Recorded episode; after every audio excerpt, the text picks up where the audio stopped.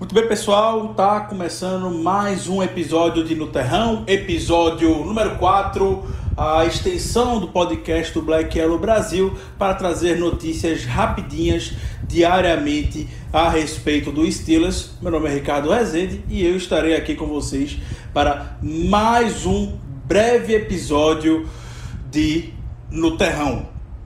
Hoje a gente vai falar um pouco sobre as notícias desse início de semana, sobre a Tony Tuesday. No final a gente vai estar comentando um pouco a respeito de números que valem a pena serem destacados que o Steelers conquistou nesse último final de semana após a vitória contra o Tennessee Titans e por fim, como a gente já vem fazendo, compartilhar uma historinha com vocês com base em uma observação muito bem feita por um seguidor nosso no Twitter e também era algo que estava planejando conversar com vocês hoje, principalmente depois do Mike Tomlin Show do último final de semana. É, então, para esse início de semana, o que temos? O Steelers fez uma movimentação ontem, dispensou o wide receiver Amara Darboe e contratou o wide receiver Anthony Johnson para o practice squad. Amara Darboe foi um jogador que chegou até ser ativo para o roster principal na temporada passada, não teve devido oportunidade por aqui. É um jogador que tinha até certo hype no draft, eu lembro dele no draft, foi até uma escolha bem razoável, se não me engano, para o Seattle Seahawks, mas na NFL nunca conseguiu reproduzir muito do que ele sabe, do que ele mostrava no college football. Virou um andarilho pela liga, eventualmente acabou parando aqui, mas não mostrou muito serviço Estava no practice squad, foi dispensado. Anthony Johnson volta. O Anthony Johnson não é um nome estranho, é um nome que o Steelers já teve contato ao longo da até dessa, própria, dessa própria pré-temporada. Ele se machucou e aí foi dispensado e agora recuperado, tá de volta. Jogador para compor o elenco. O Steelers está aproveitando que pode ter mais jogadores, a ampliação do practice squad para poder reforçar do jeito que dá as suas posições muito provavelmente não veremos o, o Anthony Johnson como a principal opção de wide receiver no practice squad. E essa opção já é o Dion Kane. E falando em Dion Kane, é, o Steelers já protegeu os quatro jogadores dessa semana que não podem ser contratados por outros times. Que são eles o Dion Kane, o Jaron Elliott o Jaron Elliott, inclusive, estava ativo para o jogo de domingo contra o Titans. Ele veio ser promovido é, no dia anterior, mas é aquela promoção que o jogador volta automaticamente para o practice squad após a partida. Então temos protegidos John Kane, Jaron Elliott, Trey Edmonds e Wendell Smallwood. São, são nomes já todos os quatro conhecidos Basicamente são jogadores que já haviam sido protegidos. O R. Mondou também era um nome que via sendo constantemente protegido, porém ele já foi promovido para o roster principal, tá no 53, eh, após o Devin Bush ir para o Injury Reserve.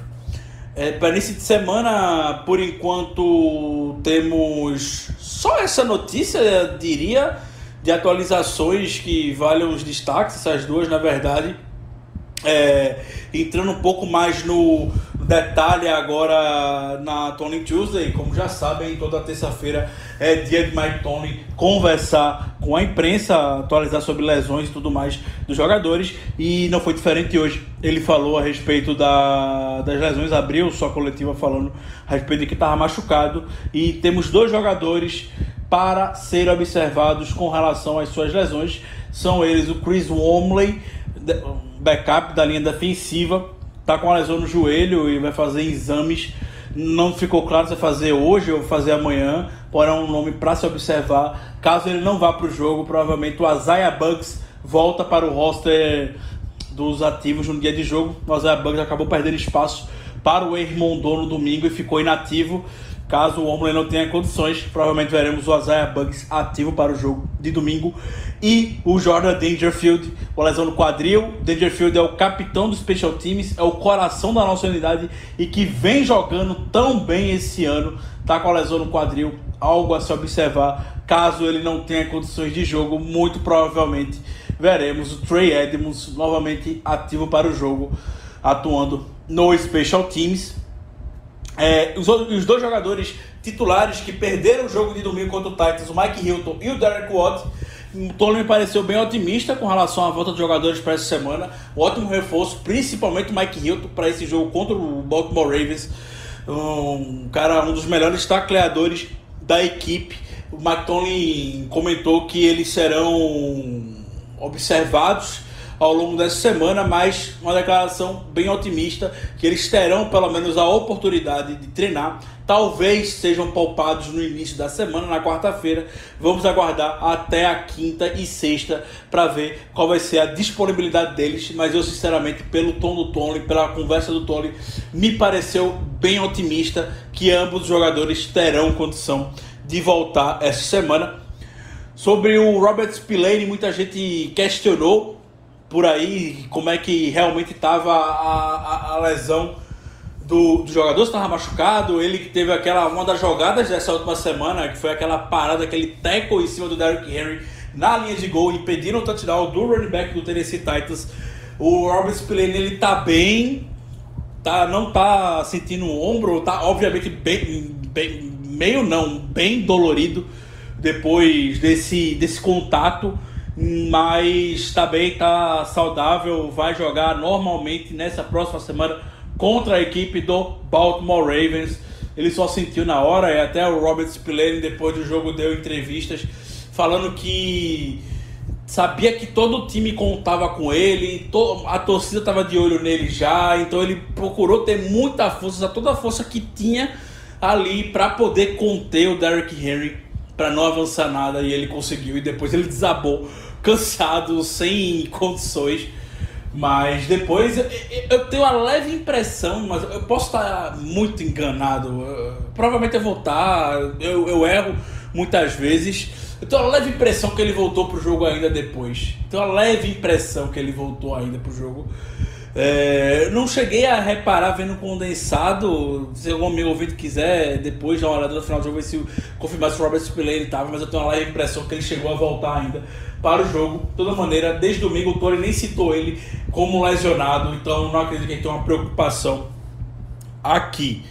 É, o Tony deu alguns destaques, dando andamento à sua coletiva. Ele destacou o Ray Ray McLeod, não podia ser diferente. Botou o time em ótimas posições de campo, principalmente aquele grande retorno que ele teve, que quase seria um touchdown. Destacou o Jordan Berry, que conseguiu botar o Titans começando lá atrás na linha de 20 jardas e um dos seus punts, foram apenas dois, mas em um deles ele conseguiu e aí o Tony parabenizou o Jordan Berry. E só abrindo parênteses sobre o Jordan Berry, muita gente, até eu fiquei surpreso no último terrão, até comentei, provavelmente a gente vai de Collis Waitman, porque não daria tempo pro Jordan Berry ser ativo pro jogo por conta dos protocolos de Covid e tudo mais. Mas o Barry aparentemente já estava sendo testado pelo próprio Steelers nos últimos cinco dias. Barry foi fazer testes em Pittsburgh segunda ou terça-feira. E desde então o Steelers já vinha fazendo testes de Covid com o jogador. E a NFL diz que se o cara tiver testado, não importa se está no roster ou não. O importa é ele ter cinco testes consecutivos que está negativo para poder ir para o jogo. E o Jordan Berry cumpriu isso, independente de estava no roster do Steelers ou não, por isso ele teve condições e já foi contratado oficialmente no sábado, porém, desde o início da semana já se sabia que o Jordan Berry iria ser contratado pelo Steelers e que o Dustin Colquitt já estava com o dele na reta. É... Também deu destaque aos special teams no sentido de como a cobertura está sendo boa, está sendo efetiva, está deixando os adversários com o campo curto para poder trabalhar. Destacou o Chris Boswell também pela, pelo ball placement dele. É, na semana passada eu já tinha postado no Twitter que isso veio me chamado muita atenção. Os kickoffs do Boswell estão ficando muito próximos da linha de gol e é a situação perfeita você deixar o, o, o cidadão, no, o jogador no, no campo curto para poder retornar. Se os jogadores chegarem bem rápido, porque a bola fica muito tempo pendurada, você bota os adversários começando lá atrás. E o Boswell está fazendo isso com muita maestria. De fato, nessa temporada, vale muito, muito destaque para esse trabalho. Eu recomendo que comecem a ficar um pouco mais atentos, comecem a olhar os kickoffs que o Boswell vem fazendo esse ano. E outro destaque positivo que o Mike Tomlin deu foi a efetividade nas conversões de terceira descida. O Steelers de fato converteu muita terceira descida. Foram 13 ou foram 15 conversões de terceira descida, a maior marca dos últimos anos, desde 1999. Até a ESPN compartilhou esse dado ontem no jogo entre Rams e Bears. Uh, McDonald também elogiou a partida de Ben Roethlisberger. Ben Roethlisberger teve talvez o pior jogo dele nessa temporada, enfim, três interceptações. Acho que a gente já falou no podcast ontem, caso não tenha ouvido, volte um episódio, episódio 174 do podcast para a gente falar, a gente comentando a respeito da doação do Ben Roethlisberger. É, apesar das três interceptações, é, é, não acho que os três passos que o Big Ben deu não estavam nem, não foram os piores que ele deu na partida e foram interceptações que acontecem e tudo mais, mais detalhes no podcast que a gente falou a respeito disso. Mike Tony gostou da partida do Big Ben e Mike Tony também nunca falaria que se não tivesse gostado. É, mas Mike Tony só dando para abrindo parênteses também falou super positivamente é, sobre não super positivamente, perdão, não me expressei bem agora, mas relevou muitas três acertações, falando que nenhuma delas ele culpa diretamente Ben Roethlisberger. Para mais detalhes, ouça o nosso podcast. É, os destaques negativos do jogo que o Tony deu falou primeiro sobre o, a, a big play cedida por touchdown do A.J. Brown e o Tony fez uma meia-culpa, botou culpa nele, assumiu um pouco da responsabilidade, porque disse que talvez tinha negligenciado um pouquinho a, as habilidades atléticas do A.J. Brown, ele estava meio baleado, então o Tony meio que não deu o foco que talvez fosse necessário para o jogador. É, provavelmente ele deu mais foco pro John Smith. John Smith foi anulado no jogo, a gente não viu o John Smith. Ou, talvez o Corey Davis, o Derrick Henry, enfim. É, talvez negligenciou um pouco. O Jay Brown ele assumiu a culpa disso e que vai tirar lições desse momento, coisa mais Tony possível.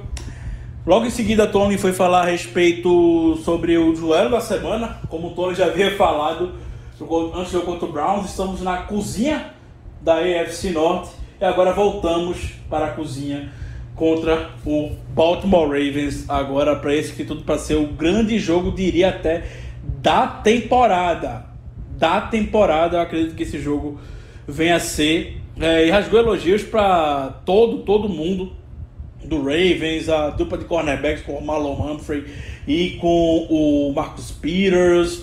É, é, elogiou o rookie Patrick Quinn, elogiou o Calais Campbell, elogiou o corpo de running backs do Baltimore Ravens, elogiou o Lamar Jackson, rasgou elogios e tudo mais. É, como já é costume, o Mike Tony elogia até. Se enfrentar o Jets, ele vai chamar o Gaze, um dos melhores técnicos da NFL, provavelmente, com o Ravens. Não podia ser diferente. O Tony estava super satisfeito, super feliz de voltar para a EFC Norte. Ele sabe que o Mike Tony gosta desses jogos. Mike Tony é um dos maiores entusiastas desses grandes, dessas grandes partidas, principalmente dentro da divisão. É um cara que consegue geralmente preparar o time bem para os jogos contra o Baltimore Ravens. Vídeo da temporada passada no Heinz Field, que perderam já a prorrogação, liderados por Duck Rodgers. É, depois da sessão de elogios para o para o Baltimore Ravens, Mike Tomlin ele foi ser questionado pela imprensa me surpreendeu que perguntaram para ele sobre por que tantos passes, por que 49 passes.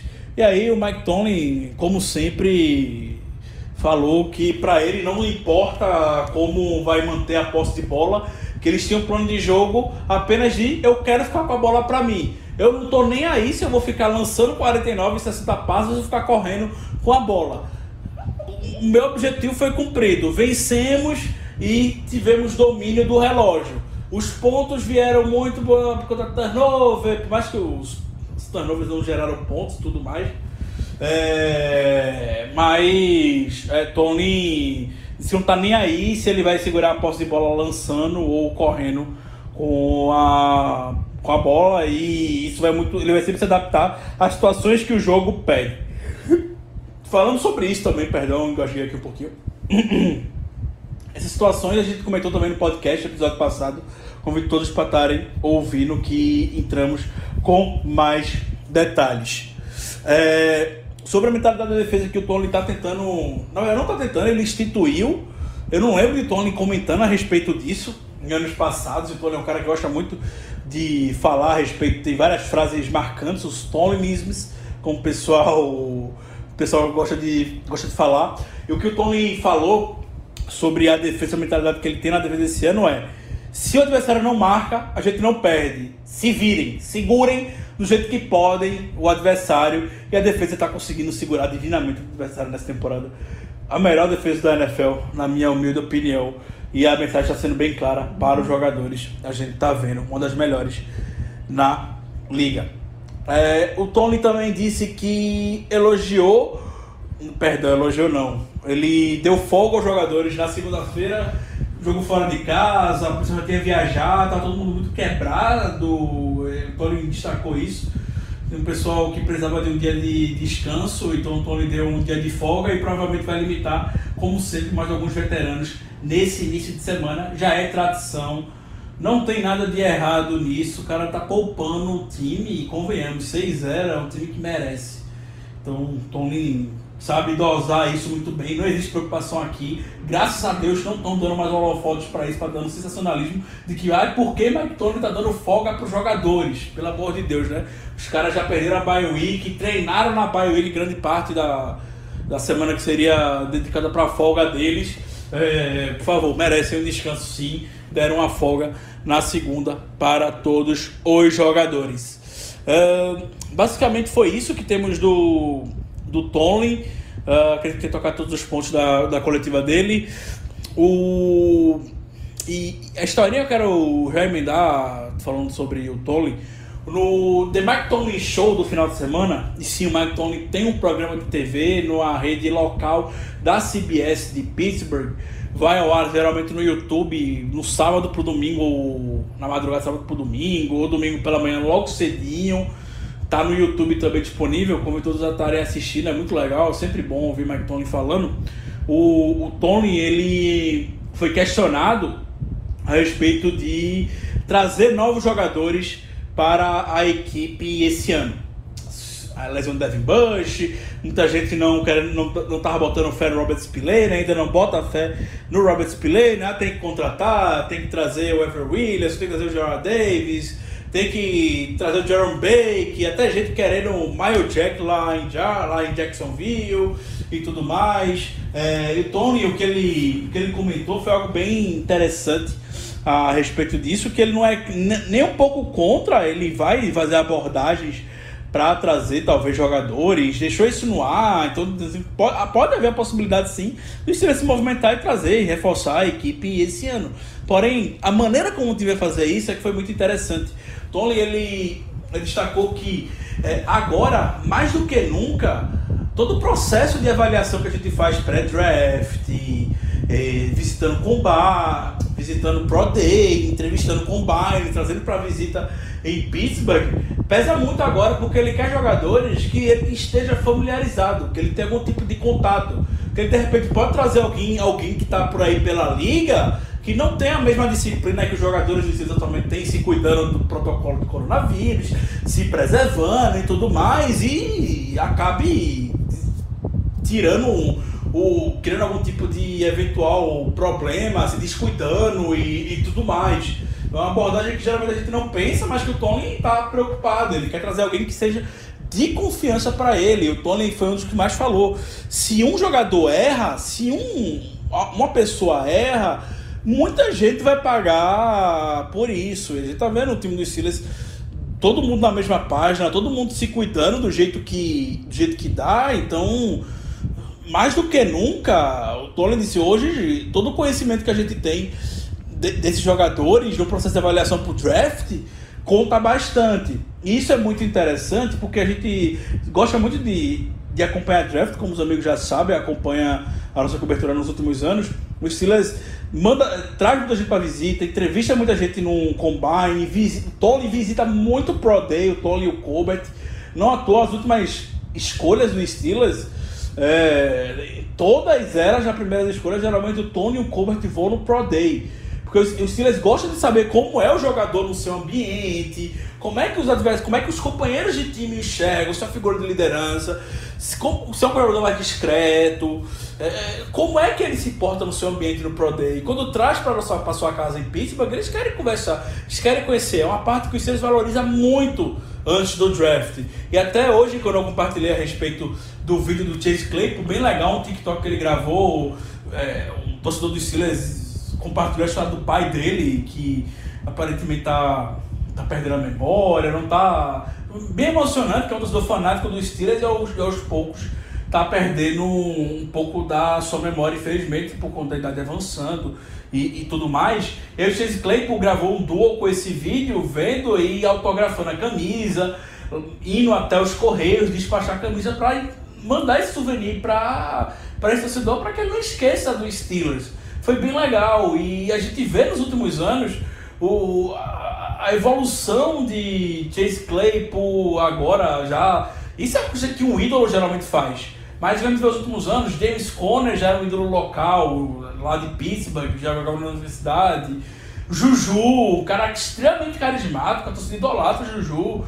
TJ Watt, um cara muito, muito carismático, um cara que a torcida gosta bastante, se identifica bastante, um cara espetacular dentro fora de campo. É, Vince Williams até diria, o Can Hayward, enfim.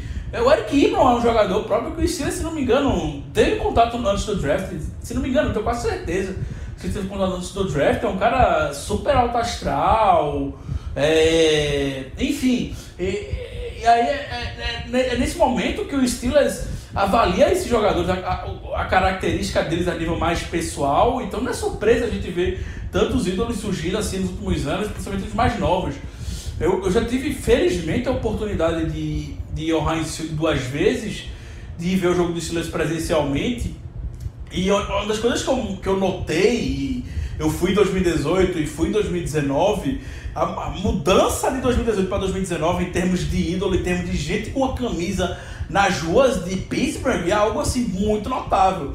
Em 2018 já tinha gente com camisa do Watt, do Conner, do Juju, é, mas ainda dividia até com ex-jogadores, o ex-camisa de 34, que ainda estava lá no Steelers em 2018 ainda estava, então a gente via muita camisa dele e tudo mais. É, mas 2019, quando eu fui no ano passado, nossa, em todo lugar você vê gente com camisa do Conor, Juju e DJ Watt. E acho que se for esse ano, aos poucos, você vai começar a ver gente com camisa do Claypool também. É, assim, é, é, não é por acaso que o Steelers escolhe esse tipo de jogador. É um grande processo de pré-draft, o grande trabalho pré-draft que a equipe faz. É, e se você não acompanha o draft, eu convido já desde já, 2021, a acompanhar a nossa cobertura. Beleza? Por hoje é só, pessoal. Um pouco mais longo, como está sendo nas terças-feiras mesmo, por conta da Tony Tuesday. Espero que tenham gostado. Podcast 174 já está no ar. Voltamos amanhã com mais um episódio de No Terrão. Um grande abraço para todos e até a próxima.